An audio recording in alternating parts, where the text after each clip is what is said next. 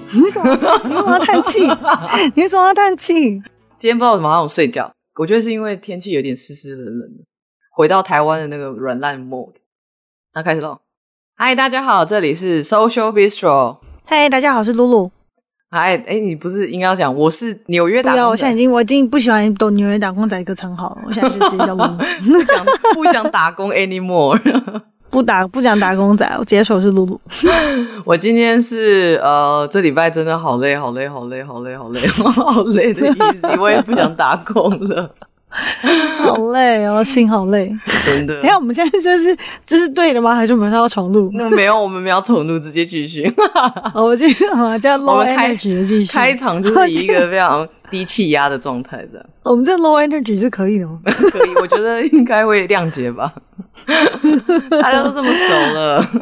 OK，好吧，那我们那我就那我就开始讲，我们今天要讲什么？好，来吧，直接切入主题，Go。嗯，所以我们今天呢，想要来开一个读书会，这本书叫做《我是妈妈，我需要铂金包》。啊、呃，这个其实我们在前几集的时候有稍微讨论过一下这本书，然后主要是用这本书讨论，就是例如说长期关系里面的这种经济分配啊，就是你的约会谁出钱之类的。嗯、对，但是因为这个我是包包，我是妈妈，我需要一个铂金包，就 我是包包。好，你继续，对不起，我我今天神志不清哎，怎么办？我就神志不清，我没有办法录完这集。好了，包包可以继续说。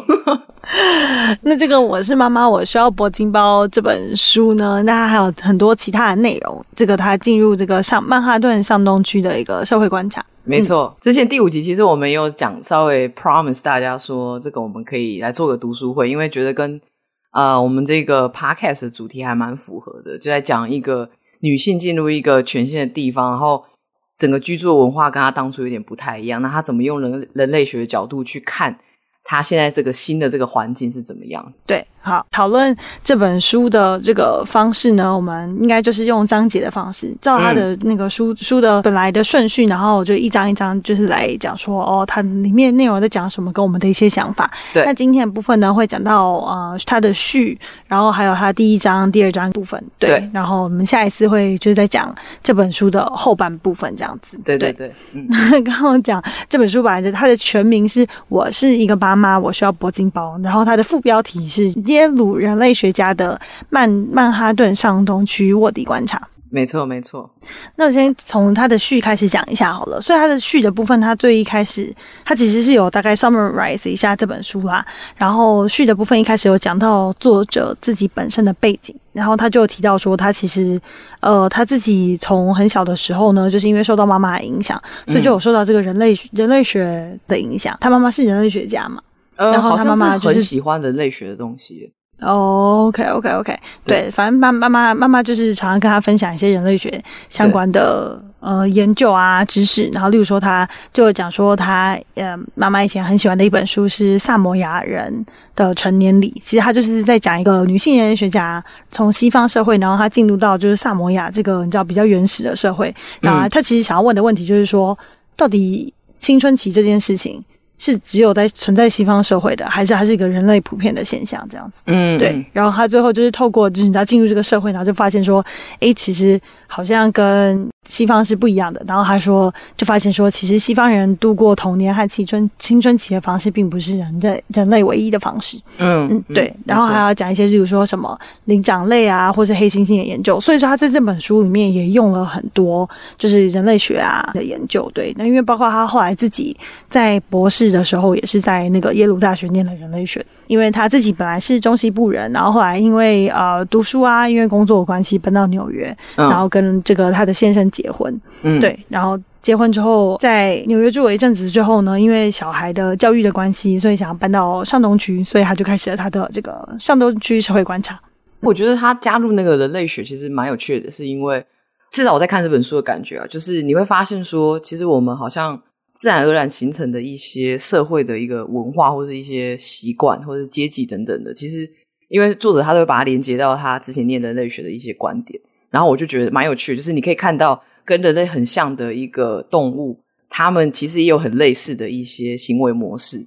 然后你就可以就说像黑猩猩、灵长类这种，没错没错，什么、嗯、什么呃东非狒狒之类等等的，所以我觉得这本书、嗯、那时候看觉得蛮有趣的，对啊。他写的方式也就一方面，他写的那个生活形态也蛮有趣的嘛，就是一群哇，就是上东区超超爆有钱的人，对对对，所以他的故事本身就是你会觉得，当然有一点点猎奇的部分，就觉得说哇，这是我们平常不没有经历过的生活，就很想了解说这些真的很有钱人到底怎么过活。对我们这些比较低阶级还要需要打工的，打工的移民们在这边仰望上东区的贵妇生活。对对对对，就是因为我们平常可能被我们那个贫穷限制我们想象，对然后就看一下上上东区他们的生活，这超有钱的生活是怎么样。然后跟因为这个作者写的方式，他就是笔触写的很有趣，就对了，没有什么很深色，就是所以非常非常的好读。对啊，所以其其实大家因为反正我们这个是照章节嘛，其实大家如果有看这本书的话，可以照着我们章节，也就是稍微看一下，然后看看听看看我们的心得之类的。对，好，就刚刚也稍微讲一下它的序的部分嘛。那接下来我们就可以讲讨论一下第一章。第一章的这个标题呢是“纽约有纽约的规矩”。没错。这个这一章里面，它大概有三个部分。嗯、第一个是在讲上东区的女性啊，还有上东区的生活。嗯、第二个部分，他就在讲说，他跟他先生就是在想办法，因为他们本来不住上东区，然后之后要搬到上东区，就在描述他们这个找房子的过程。对对对。第三个就是他们在描述这个上东区的小孩的这个教育。对，那意思纽约有纽约的规矩这一章有什么有趣的描述啊？内容你想要分享？第一章一开头啊，大概如果你有纸本书的话，它第三十五页有一个，一开始乍看我有点不知道它在讲什么，但是我反正我念看看，大家听看看。它的、嗯、一开始的写法，就是我们第五集也有讲到，就是它的写法其实是有点像是人类学进入一个新的地方的一个田野调查笔记。然后说他这边就是这样写，他、说岛上居民呢主要居住在呃垂直式建筑，然后每个人都将自己的家直接盖在他人住宅上方，然后建筑物是用。平 滑的石片组成的，然后岛上土地极狭窄，人口高度密度极丑，空间是一个呃稀缺资源，所以这种垂直式的村庄呢，就可以让居民可以扩大他们的生活空间。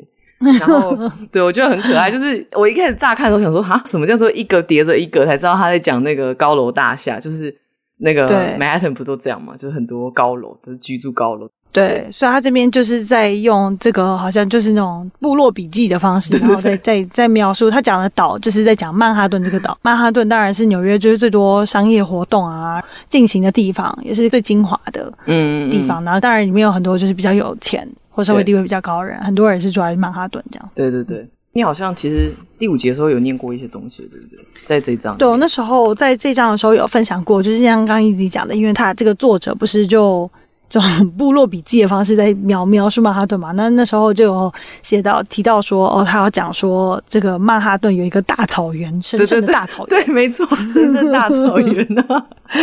对，他是说说，呃，居民呢都很想要居住在这个神圣大草原的附近，一般认为大草原是一个圣地。嗯。在住在附近的话，不仅就是社会地位会很高，大草原就是行走啊，凝望大草原会对身心健康有助益。对，我记得这个，我觉得超可爱的。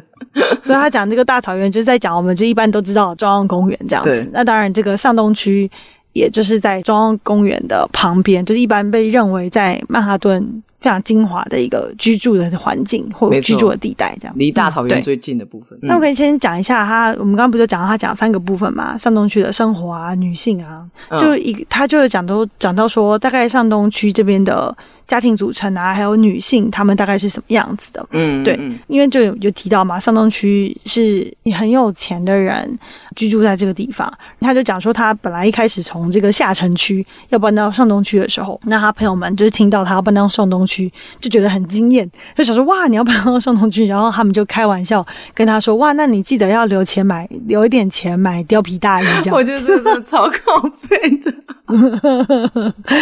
所以就是其实就反映出反映出说大家对这边的人的一个想象，这可能或许是他们实际的形象，也可能是大家对他们的一个就是刻板的印象。对对对。那这个刻板印象可能就包括说这些女性，因为她们就家庭很有钱嘛，嗯、然后然后她们整个形象通常表达出来就是，例如说她们的身材非常的完美。对。然后这些人他们很普遍的状况是他们学历很高，他们有很多都是例如说以前是念那种私立的贵族。学校，然后可能到大学的时候就念常春藤这些学校。嗯，对。可是就是很特殊的一个现象是，他们有很多女性，她们虽然学历很高，可是她们可能在结婚之后，她们通常就没有工作了。嗯嗯嗯。想当然，就她的先生通常也是社经地位很高，学历很高。才能负担这个家庭的生活嘛？对，嗯、那这些女性通常就在家里，她们就是担任这种嗯家管的角色，嗯，就是他们可能不见得实际要去这边擦地，他们通常会有保姆啊、管家啊、司机啊这些，然后去帮他们做一些实际上的家务。劳动哦，因为你讲到说他们通常都是高学历没有工作，我就突然想到，可是我忘记他的书名，但是我有看到有一个也是在讲类似的东西，好像可能是这本，我有点忘了，可能后面一点部分，他就说，呃，上东区有很多学校啊，他们其实会依靠这些女性，就是他们等于是要有点无酬的把他们当初受过高等教育的这些学士无酬的奉献给学校。嗯、我记得那时候，呃，我看到的那份资料，他是说，呃，就是说如果学校不用这些妈妈的服务，或者说这些妈妈的无酬的帮忙。他们真的去 hire 人来进来做这些事情的话，其实好像是有几十万美金的这个落差。妈妈进了 Ivy League，就是念常春藤等等的，然后念完之后，嗯嗯、后来嫁到豪门，然后可能就不用再工作了。但是她学到的这些东西，最后都会变成是有点像是小孩的一个附属品，就是说哦，我小孩在这边念，那为了帮我的小孩更好的 fit in 这个学校里面，那我就要奉献我的一些长才。其实换个角度来讲，就例如说像你刚刚说，他其实他这些付出其实都。可能可以换成一定的金钱嘛？对，对，对。但是因为他们，因为他们可能家境真的是够好，就家庭的这个收入够高，所以他其实可以不需要去拿这个钱。嗯，对。嗯、那他其他就有提到说，他们在上东区的生活，就呃，例如说有很多人，他们家里是有私人的飞机的，或者有他们会在夏天的时候搭直升机到那个那个 Hampton，就是在纽约附近的一个很有钱的地方去度假。然后有一个很有趣的，他说有一些有钱人住在那种挑高的大平墅公寓里面，他们家里是大到可以把游乐场的充气屋放在房子里面，没有说超傻眼，我觉得这个真的超傻眼，到底家里要多高？跟多大 才有办法放一个那么大的那种充气的？我不知道现在大家想象是哪一种，但我现在想象的是那种大概二三十平的那种超大的那种充气的东西，嗯、就小朋友可以在里面玩，有球池啊，对对对，什么的，对对对对，好对，没错。所以就是对啊，就真的是可能有有些人真的过得很富裕的生活，然后再讲说这些女性的话，她们就会。啊，比如说把自己的小孩送到最好的贵族学校啊，嗯、帮他们安排玩伴呐、啊，对，帮他挑最健康的食物。然后另外一个部分，他们虽然看起来好像很完美，但是他们本身又有很大的压力。嗯，比如说作为一个完美的妻子、完美的身材、完美的妈妈这样子的压力。嗯嗯嗯，对。嗯我觉得其实还蛮辛苦的，因为等于说你不需要工作，那你需要做的事情好像就变成是维持家里跟小孩。但因为家里你有管家，你又不需要维持家里，那你就只剩下小孩的教育，然后就变成说你的人生的价值好像就是建立在这个孩子他到底能不能出人头地。我觉得好恐怖。对对，压力真的是蛮大的。对啊，之前有一个电影叫做《豪门保姆日记》，嗯。也是在写，是也是上东区的这些人，也就是想说他们的那个妻子也是类似像这样的状况，就是先生有很好的工作，爸妈妈不用工作，然后就像你讲的，他要负担这个小孩的教育。那如果说这个小孩没有进很好的学校或什么话，那等于说他的这部分的工作是没有做好，所以他可能会受到很大的压力。就比如说面对他的先生，或者是在这个整个群体里面。对啊，我觉得这个压力真的超大，而且小孩子其实老实说，他要长成怎么样，你根本没有办法控制，就等于说。你的人生对啊，我觉得很恐怖。就是你的人生就建立在一个你根本无法控制，而且你也不应该控制他，就是一个独立个体，你也不应该去控制他。所以我就觉得我自己个人没有办法想象我变成这样。就是如果以后我有小孩，我觉得我也可能是我现在是这样讲啦，可是可是我现在是觉得我可能会把它弄成一个放养的状态，就是一个就看你 看你想干嘛。但我也不知道，我不知道，我现在只是这样讲，搞不好我之后等一下话讲的有点太早，你会变虎吗？在那边。两岁的时候开始读唐诗，三岁开始念卡缪。好，然后对啊，像露露刚刚不是有讲有三个点吗？第二点就在讲说他们在商东区要找房子这件事情，跟大家科普一下，就是呃，美国房子这件事，就是跟台湾其实有点不太一样。就是美国的房子，嗯、因为台湾房子不是你买了就买了嘛，可是美国房子其实有分很多不同的种类，它有分 co-op 对跟 condo。condo 就是有点像台湾这个概念，就是你买了这个房子，房子就是你的，然后你之后要租出去啊，你要整修，你要干嘛都可以。可是如果是 co-op 呢，嗯、我觉得像是一个公司，就是整栋大楼是一个公司，假设这个大楼有一百平好了，呃，有两间，一间是八十平，一间二十坪。那如果你买了八十平的那个房子，你就拥有这栋大楼的八十 percent 的股份，等于说你房子的平数越大，你在这栋大楼里面的股份就越多。然后，因为它是有点像是一个公司的概念嘛，所以说你你进来的时候，他们就会呃评估说你这个人能不能进我们这间公司、我们这个社区这样。然后，嗯，在这本书里面，其实他大部分讲的都是他申请 co-op。然后，因为 co-op 的限制比较多，就是你可能租租房子的时候，你想想要租你自己的房子，你可能要让。公司就是这个社区的其他人知道说，哎，我要租房子哦，我要租给 A、B、C 啊，这个人他工作是怎样怎样怎样，你们可以接受吗？哦，可以，那我才可以租。就其实它限制超多，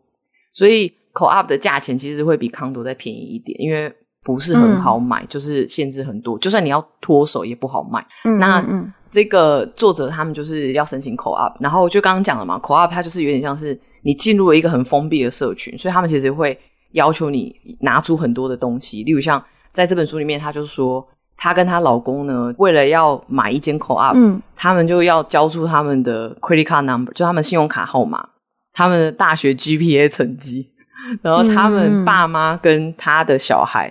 从小到大念过的所有每一间学校。我觉得超级疯狂诶、欸、就是我根本不知道，就真的蛮疯狂的。就是如果真的要申请，我根本不知道我爸妈念什么学校，而且反正因为我就很疯狂啊。我在想，可能也会做一些什么 background check 之类的东西。嗯，因为想想象状态有一点像是说，这个审查，因为他既然要交代你自己以前从小到大念念过的学校，还有他爸爸妈妈念过的学校，其实，在某程度上就有点像说。哎，你是不是属于我们这个社群，属于我们这个群体的？嗯、对对对，嗯。然后我觉得他这边有一个譬喻很可爱，就是在呃七十页跟七十一页的交页这边，他就说他觉得他在做这件事情的时候，就是交出这些所有资讯的时候，就有一种她跟她老公非常的卑躬屈膝，然后就是很劣势。她、嗯、能不能买到这个房子，就是要看未来这个邻居，嗯，或是说，就是他都他都一直譬喻说这个 co-op 委员会叫做长老会，然后他都是要看这个 长老会的心情。嗯感觉自己就很像是露出脆弱的颈动脉跟肚皮，就跟狗狗在翻肚的时候一样，就是有一种啊，拜托拜托让我加入的感觉，对，不觉得很贴切吗？就有一种就拜托，我已经给你看这些了，请你让我加入吧。对，呃，这张的后面其实有讲到说，作者他他们有找到上东区的房子。然后，嗯，其实我想问呢，就是你有去看过上东区的房子，或是那个中央公园附近的房子吗？我有看过上西区的房子，没看过上东区的房子。我自己印象也是有点像。在讲就是上西区的时候，好像感觉再年轻一点。哦，可是上东区是不是更就是稍微感觉年纪再大一点？对，老白人居住的地方。那你之前有去看过那边的房子吗？上东区的房子吗？其实是那时候我们公司也有一些那种自工，然后可能跟社区服务之类的东西。然后那时候我们有一个 project 叫做 Meal on Wheel，就是呃会有一些人，然后他们会跟教会申请，就是这个 Meal on Wheel 的这种 project，然后。他们教会就是，嗯，会一直派很多很多的志工，他们会准备很多很多的餐点，然后会让这些志工去把餐点送去，就是这些这些人的家里面，就这些都是有人会呃付钱给教会，然后就会去弄，然后你可以去申请，然后如果 approve 的话，他就会给你就是饭给给你吃。这件事情，但为什么这件事情会在上东区发生？我有点不对。没有错，对，什么意思？就是那时候我们要去做这个东西的时候呢，我就是呃，因为我们集合地点是在五十七街，大概十十二大道这里，就是很偏比较西边的地方。我跟我同事被分配到的地方，我看那个地址的时候，我整个傻眼。你知道它的路名不是什么 Third Avenue，不是什么 Fifty Seventh Street，它的它的地址是什么 Central Park South 或者什么 Central Park 呃 West。然后我就跟我同事啊，我们就拿了一大堆餐点。那边的那个大楼是每一间电梯都会有一个电梯人员帮你专门按电梯，就是他做的事情，就是他就像百货公司的电梯小姐一样，他会在电梯里面问你说你要去几楼，然后他会帮你按按钮。就这样，然后他们也有 doorman，、嗯、然后也有 porter，就是会帮你提醒你。总之，我们就是上去之后呢，嗯嗯，嗯，有一户人家，我印象真的好深刻，他就把我们那个门一打开，嗯、就是我要拿那个餐点给他嘛，嗯、那个门一打开，我可以看到整个 Central Park，超美，而且它是比较高的楼层，超漂亮。他们是年纪很大吗？还是什么？哦、呃，对，他们普遍来说年纪比较大，就是可能他们是。有一些是行动比较不便的，看护会出来帮忙拿那个餐点。我因为这个 Meal on Wheel 这个 project，我就有去过好几间在 Central Park 附近的豪宅。嗯，我那时候就有一种觉得，首先一真的觉得好漂亮，二我好难想象公寓居然也有这种专门帮忙按电梯，你知道，就是贫穷限制我的想象啊。总之，我就是想跟你讲，我我去看过，我后来又去查那边租金，那一个月好像都是什么，可能一房一厅就是要将近一万美金之类的。那一房一厅要一万美金哦，将近可能八千之类的，可能台币二十四万之类的。嗯，对，嗯，反正那边很猛。那个你知道，他在这个故事里面就有讲到他们，因为这个女生她。是从下下城区要搬到上东区嘛，然后我们就要找房子。他就讲说这边的房子很难找，然后就是不是你有钱就有办法住进去的。对，就像刚刚一一直提到说你要申请啊，什么 GPA 啊，你以前念过的学校。对，对，对，对，然后他就补充说，嗯，像他在找那个房子的时候，他们的那个中介都打扮得非常的华丽。他就描述到有一张，就讲说他自己可能就穿的就是你知道蛮随便的，嗯、然后去找房子，然后就后来他就看到一个人迎面而来，然后那个人可能就穿穿戴着爱马仕的东西，嗯，然后那个人是一个中介，他说这些后来他才发现说这些中介都穿的这么华丽，是因为他们就代表他们的客户，就代表说哦我、嗯、我穿都可以穿这样，那我的 hire 我的人就一定是更有钱。有一个我觉得还蛮夸张的，但是好像也可以。也可以想象吗？但是他有说，就例如说有一些很好的上东区很好的建案，他们需要一些资产证明，嗯，包括例如说他们必须要证明自己的流动资产哦，嗯，至少是房价的三倍到五倍，甚至是十倍，好恐怖！对，我好像其实蛮傻眼的，我想说，所以那个因为那个房子我不知道大概多少钱，我们就。保守估计，它可能五千万、一亿之类的以上吧。嗯、我想象应该是至少这个价钱以上。那、嗯、如果是三到五倍，而且是流动资产呢？对，是要现金啊，或者是一些国债、股票算之类的。对对对，股票不太算，股票不算吗？股票不算，股票一个一般。一般银行里面哦，这就是问到我的专业，因为因为对，刚 Easy 推了一下眼镜，谢谢你补充这个视觉的部分。一般那个流动资产的算法就是现金跟国债债券，就是美国国债债券。那如果是股票的话，通常会有一个 haircut，就是。你可能一百块钱的股票，它只会算你是七十块或者是八十块，就看它怎么算。对，好，不重要。等于现金类的资产，它需要是有基本上保守估计应该是上亿的资资产，它才有办法住到上东区。对，另外一个最后这这张最后一个部分是他提到，他们后来终于找到房子，千辛万苦找到房子，这也只是一开始嘛，因为接下来就是他们因为他们要帮自己的小孩找学校。其实这个部分啊，我也觉得贫穷限制我的想象。他在里面，他就有描述说，普遍来说，上东区的小孩，他们就是两岁的时候，他们就要开始上一些音乐课程，然后三岁的时候，他们就会请家教，然后他们开始准备就是幼稚园的入学考试，嗯，他们叫做 E E R M，呃，幼儿园标准考试。其实我不知道那是什么，但是嗯，好像真的是有这些东西。对。然后四岁的时候，如果他们发现小朋友不太会玩游戏的话，他们要请一个顾顾问过来帮，就是教小朋友说。就是你要怎么玩？我觉得很扯，超级扯的。就是托儿所放学之后，他们要开始学什么法文课、中文课啊，然后什么有一有一种课叫做呃 Little Learners，什么小小学习家课程。它就是、嗯、呃，我有去查过这个资料，它它它其实就是有点像是呃发展你的兴趣，它就有不同的就是 topic，就是例如像艺术啊、科学啊、数学等等，然后你就可以让小朋友就是去探索不同的学科，然后也会去学什么高尔夫球啊、嗯、网球之类等等的。觉得三三四岁学高尔夫球跟网球，我真的蛮贵，我不知道，觉得还蛮扯的。因为说真的，我本人到现在都没有碰过高尔夫球，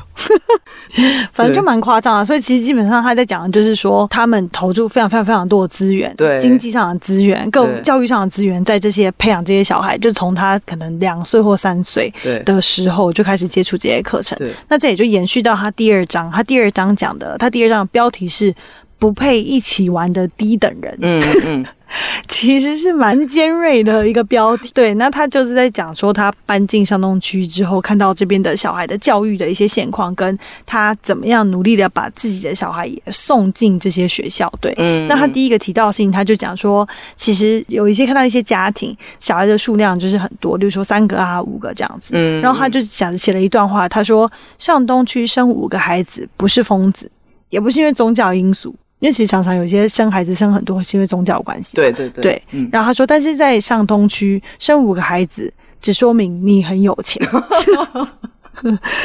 他就给了一个大概的估计，他说，例如说私立学校的教育费好了，嗯，托儿所的话，托儿所是在幼稚园之前，是不是？呃，对，好像是 Pre-K。对对对对，一年是学费大概两万五，哦，所以是。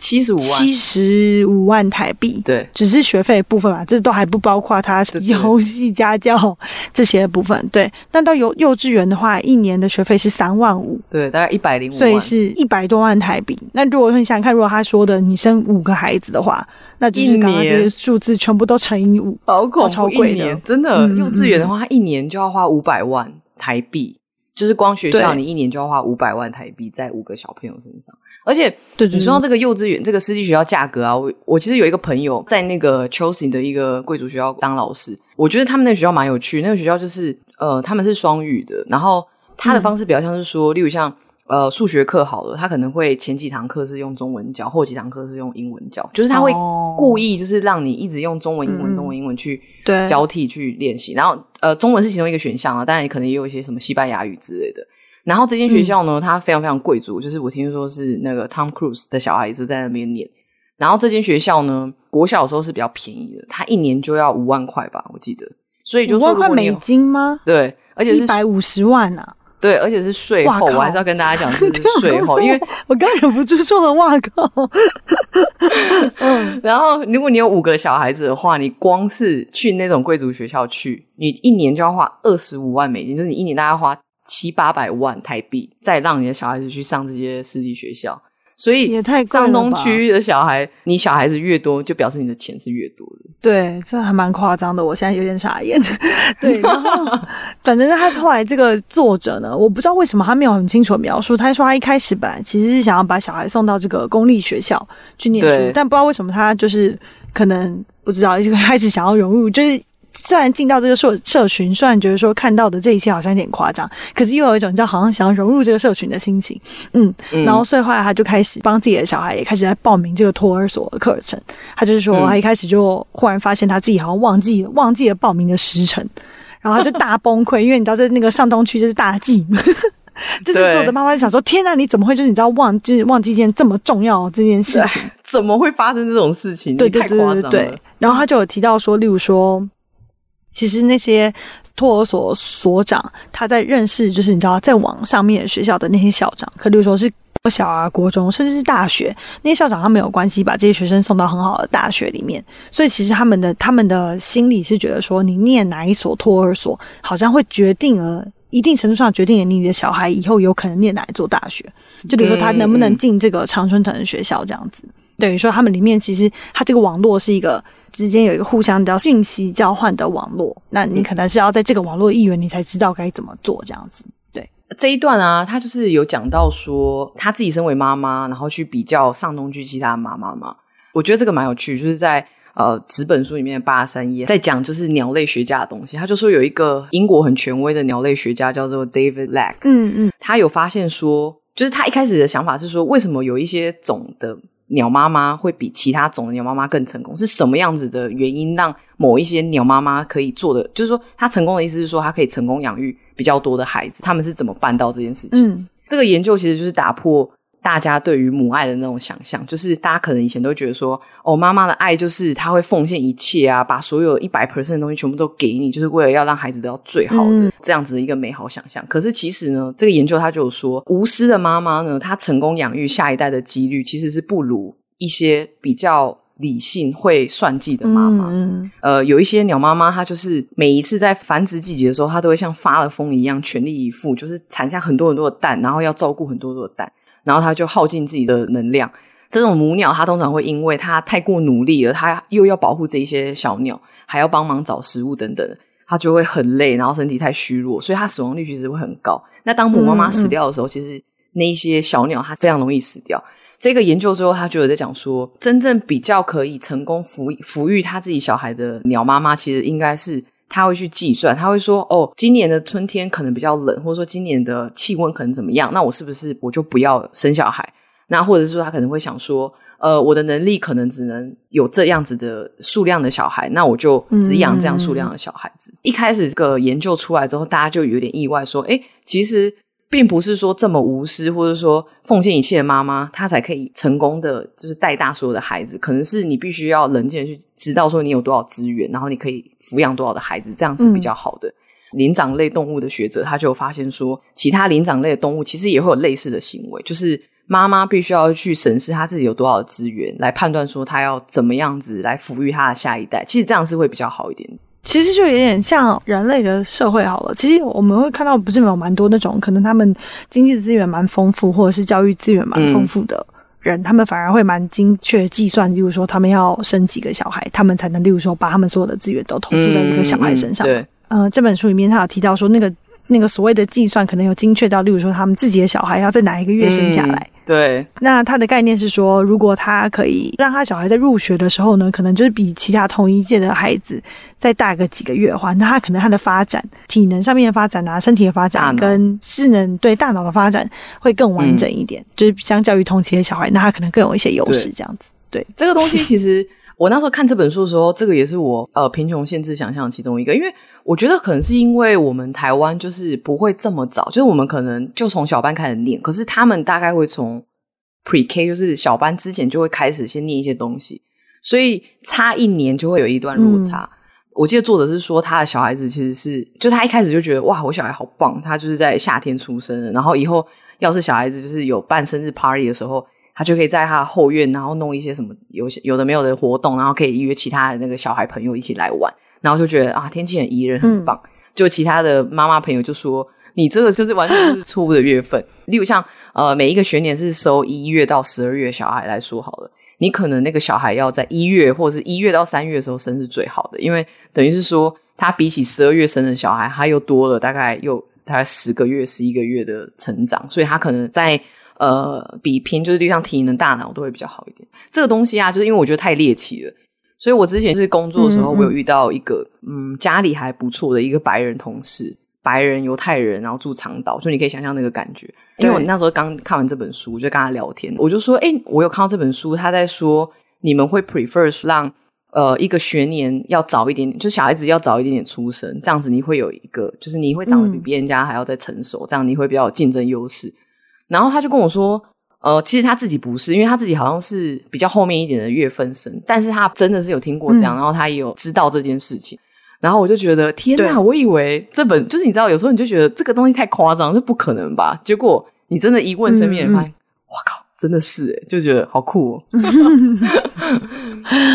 对，我觉得这个东西很酷，因为台湾就是没有在讲这个东西啊。而且我台湾认识的朋友，就是我以前上学的时候。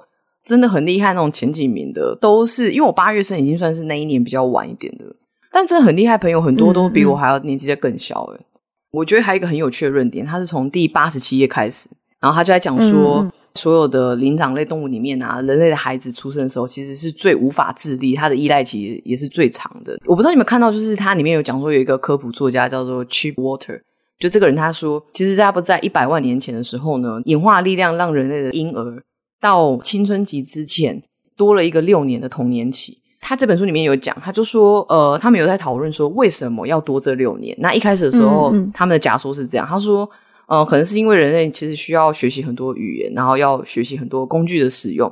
所以人类的童年就拉长，是为了要学习这些东西。但后来他们就觉得这个论点其实有点问题，因为父母跟子女整个群组都会因为。多了这六年，就是比较呃脆弱的时期，会而使得这整个部落会有一个陷入危险的这个期间会比较多。嗯、那后来呢，他们就又开始就是在讨论说，那到底是为什么？新一点的假说是觉得说，多了这六年可以让小孩子在家里面工作来帮忙大人。嗯，举一个例子来说好了，妈妈生新的小孩子的时候，小孩子可以当这个小小孩的。保姆就可以帮忙照顾，嗯，母亲就可以休息跟恢复体力。但是西方社会他做的跟演化的结果完全相反的事情，就是母亲到最后她还是做所有的事，要养育小孩，然后小孩反而不再有他们原本被赋予的那些责任，例如像帮忙顾小小孩啊等等的，母亲的角色变得非常非常的吃重。有一个就是他讲的蛮有趣的部分。就是在这个西方，其实这个小孩子要在一个好像真空的空间里面，就是专门来学习，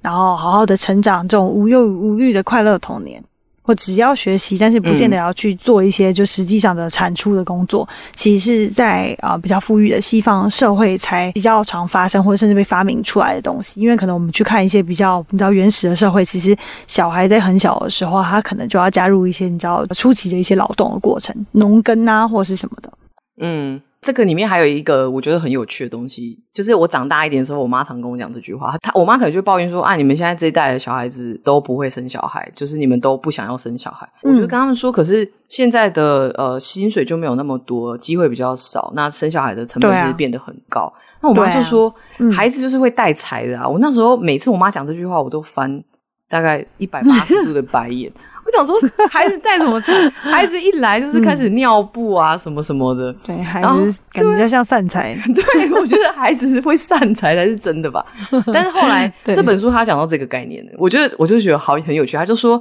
呃，有一些文化里面，他们就是他们会说孩子会带财。那其实他原因是比较过去一点的脉络里面的。就我刚刚讲了嘛，小孩子他就是、嗯、他会帮忙你，帮你照顾啊，帮你洗衣服什么等等的。那也就是说，你生了小孩子之后呢，其实这些孩子会变成你的家里面的资产，他会贡献，他会帮你贡献一些能力，他的能力。所以孩子其实是来帮你做一些事情，他不是消耗你资源的。所以那时候那个脉络底下，你说孩子会带财，其实是有他呃一定的的理由。我就是看了这本之后，我才知道说啊，原来我妈讲的，她那个脉络底下是这个样，就农业社会这种。对，我觉得现在就不是啊，现在就是散财啊。对，那后来这个作者呢，他就是在这一章，因为这章都是在讲这个小孩教育的部分嘛。那总而言之，他就提到说，因为呢，他虽然觉得这个体制好像有点荒谬，包括这个很高昂的学费，包括这种他们要从小就要培养孩子的方式，可是因为就是在这种群体的压力或者是恐惧之下，他其实从本来他好像是一个旁观者，但他变成一个体制的。呃，参与者甚至拥护者，嗯、就比如说两才呃两岁的时候，他的父母就要开始一起就是参加这个面试，想办法啊、呃，让这个小孩培养小孩的特殊的长才啊之类的，想办法让他进进学校。那后来他就其实就可能就是透过一些关系啊，然后还有面试的过程，然后他们就送把这个小孩终于送进一个很好的一个幼稚园，这个托儿所，嗯，对。他就自己写说，他说和老公因为把这个小孩送进好的托儿所之后呢，就欢天喜地。他说，啊，好像他说，我知道最好不要到处和别人讲这件事情，免得很像在炫、嗯、到处炫耀。但我道行不足，我其实很享受 其他妈妈嫉妒的眼神。每次别人问孩子念在念哪间托儿所，我回答后，大家都很羡慕，嗯、简直像拥有拥有一栋透天厝、一颗大钻石，或是在汉那个 Hampton 海边有一个别墅，因为那代表你很有人脉，很有办法。嗯、你的孩子等于是进入了一个一流大学直升班，对他来说，更重要的是，他感觉到自己是一个好妈妈。对对，但是他后来就讲说，他就是以为呢，送进这个小孩进托儿所的时候，已经是他们这个终点了嘛，就这个游戏的终点。就还没有想到，他发现，呃，把小孩送进托儿所之后呢，他就每天要接送接送这个小孩。就他发现说，这里面的这个团体呢，就更加的残酷。嗯，因为这些妈妈她们可能各自有自己的小团体，她每天在接送的时候，他们就互相认识，他们打扮的都很时尚。然后呢，重点是他在这个团体里面呢，是一个透明人。嗯，就这些妈妈连跟他打招呼都懒得跟他打招呼。嗯，对，有我有我那时候有看到我看到这一段的时候，我我觉得有点哀伤哎、欸、其实就是，呃、嗯，不知道你有没有这样的经验呢？就是我我刚在纽约找到工作的前几年，就还比较菜逼吧的时候，对，就有时候我去一些 networking event，我有这种感觉，就是真的还假的？你不会呃，可能是产业别的问题吧？我一直觉得我的产业比较。势利一点，就是大家说金融业啊，哦、嗯，对，我觉得就是可能你工作没有几年，表示说他跟我认识，我也没办法 refer 工作给他，然后可能我又是一个移民的人，嗯，诸如此类的，我我其实偶尔这里面阶级蛮低的，这样。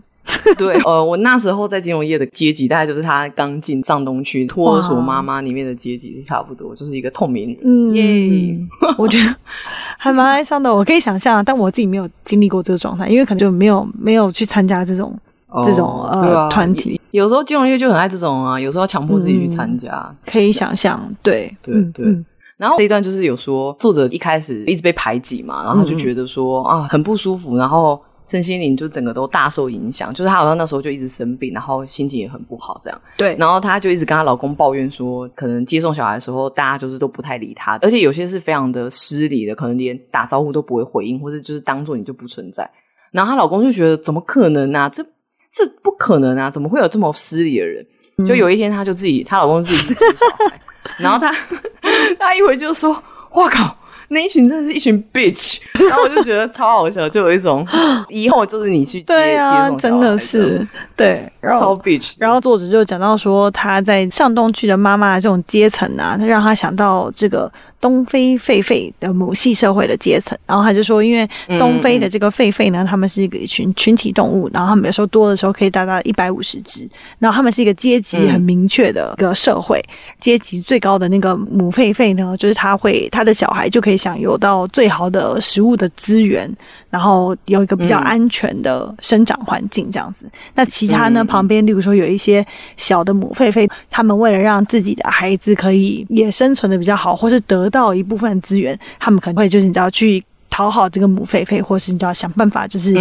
住这个母狒狒，就是当他旁边的小喽啰之类的概念，这样子。那总而言之，后来作者就是他就是在这个过程中就一直都挺受挫的嘛，因为被排挤啊，然后地位很低这样子，然后大家不理他。然后最后到这一这一，他最后有一个有趣的转折，就在讲说呢，他后来的地位，他到底怎么就是突破这个困境。他说有一次是这样子，就是他儿子就回家就跟他说：“妈妈，我的同学呢，就是呃，好像邀我去他们家玩，还是什么之类的。”对，然后他就说什么，大家好像都要搭自己的私人飞机。去玩还是对 对，很傻眼。他就去了那地方之后，就那些女性就还是不想理他。嗯、就后来就是在这个过程中，他就看跟是不是跟一个男性就开始攀谈起来，稍微可能聊的就有点愉快，然后小小有暧昧，没有真的怎么样，就是小有一点暧昧这样子。在这个谈话结束之后呢，旁边的女性就忽然说：“你是怎么做到？”然后后来他才知道说：“哦，来跟他这个小有暧昧的男性是一个银行帝国的高阶主管，还是什么首领之类的。”后来。他可以让他的儿子跟这个首领的小孩一起玩。他就有说，他透过这个高阶的 这雄性的灵长类动物，然后提高了他自己的社会地位。对啊，这边我觉得这里还蛮有趣，而且我觉得这个东西不是每一个人都可以有这个转折，就是你可能必须要这么巧的遇到一个高阶雄性，才有机会就是翻转你的阶级，不然他有可能他小孩子一直到毕业的时候，他都是一个。最低阶的那个嗯，我觉得这个里面其实有点，有点像是有点像是说，女性是一个阶级，然后女性里面当然有所谓的叫比较有钱的阶级会比较高，比较没钱的阶级会比较低。嗯、可是男性可能在这个阶级里面，他其实总体来说阶级是比女性更高，所以他其实是有点叫透过的，就是穿越了中间的那个阶级，然后因为透过跟那个叫在那个阶级更高的这个男性里面的首领接触，然后所以就突破了他现在这个阶在女性的阶级里面的困境。对对，这真的不是大家都每个人都办得到，就是这个没办法借鉴这个部分。就是因为我就想说，好啊，那如果以后我在一个 networking event，我感觉到自己不像透明人，我可以靠什么方法？好，如果以他这个 操作，我可能要跟一个高阶雄性 flirt，好难哦，我无法，有点为难你，为难我了，真的。其实这一章他大概就是讲这样子，然后我其实想加一个，我觉得呃，我觉得蛮有趣的东西，就是我很喜欢那种用。呃，不同学说来讨论，就是我们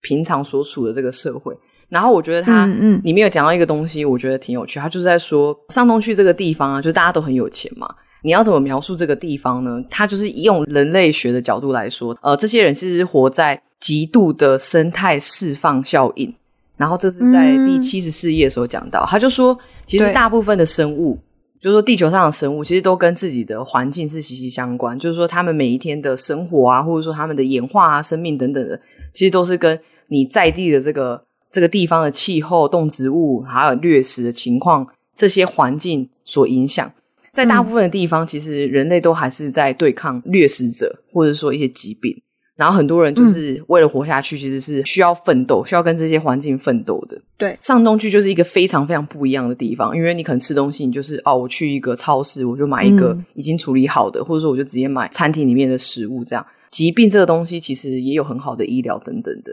所以他这边讲到的这个极度生态释放效应呢，他其实就在说，在上东区、嗯、或者说生活在西方或美国的大家，嗯，他其实是用一种史无前例的方式，非常舒服的生活。你不需要担心说环境造成的生活限制，就是你不需要担心哦，我今天睡在我的家里面会有一个美洲豹突然跑过来把我把我咬死，就是你不需要担心这一切，你就是在这个生态领域里面你是最安全的，而且你就是 dominate 这个生态里面。嗯，用这个方式来描述西方社会，我觉得蛮有趣。我只想讲这个、嗯、概念，就是有点像是说保保暖私隐欲的概念。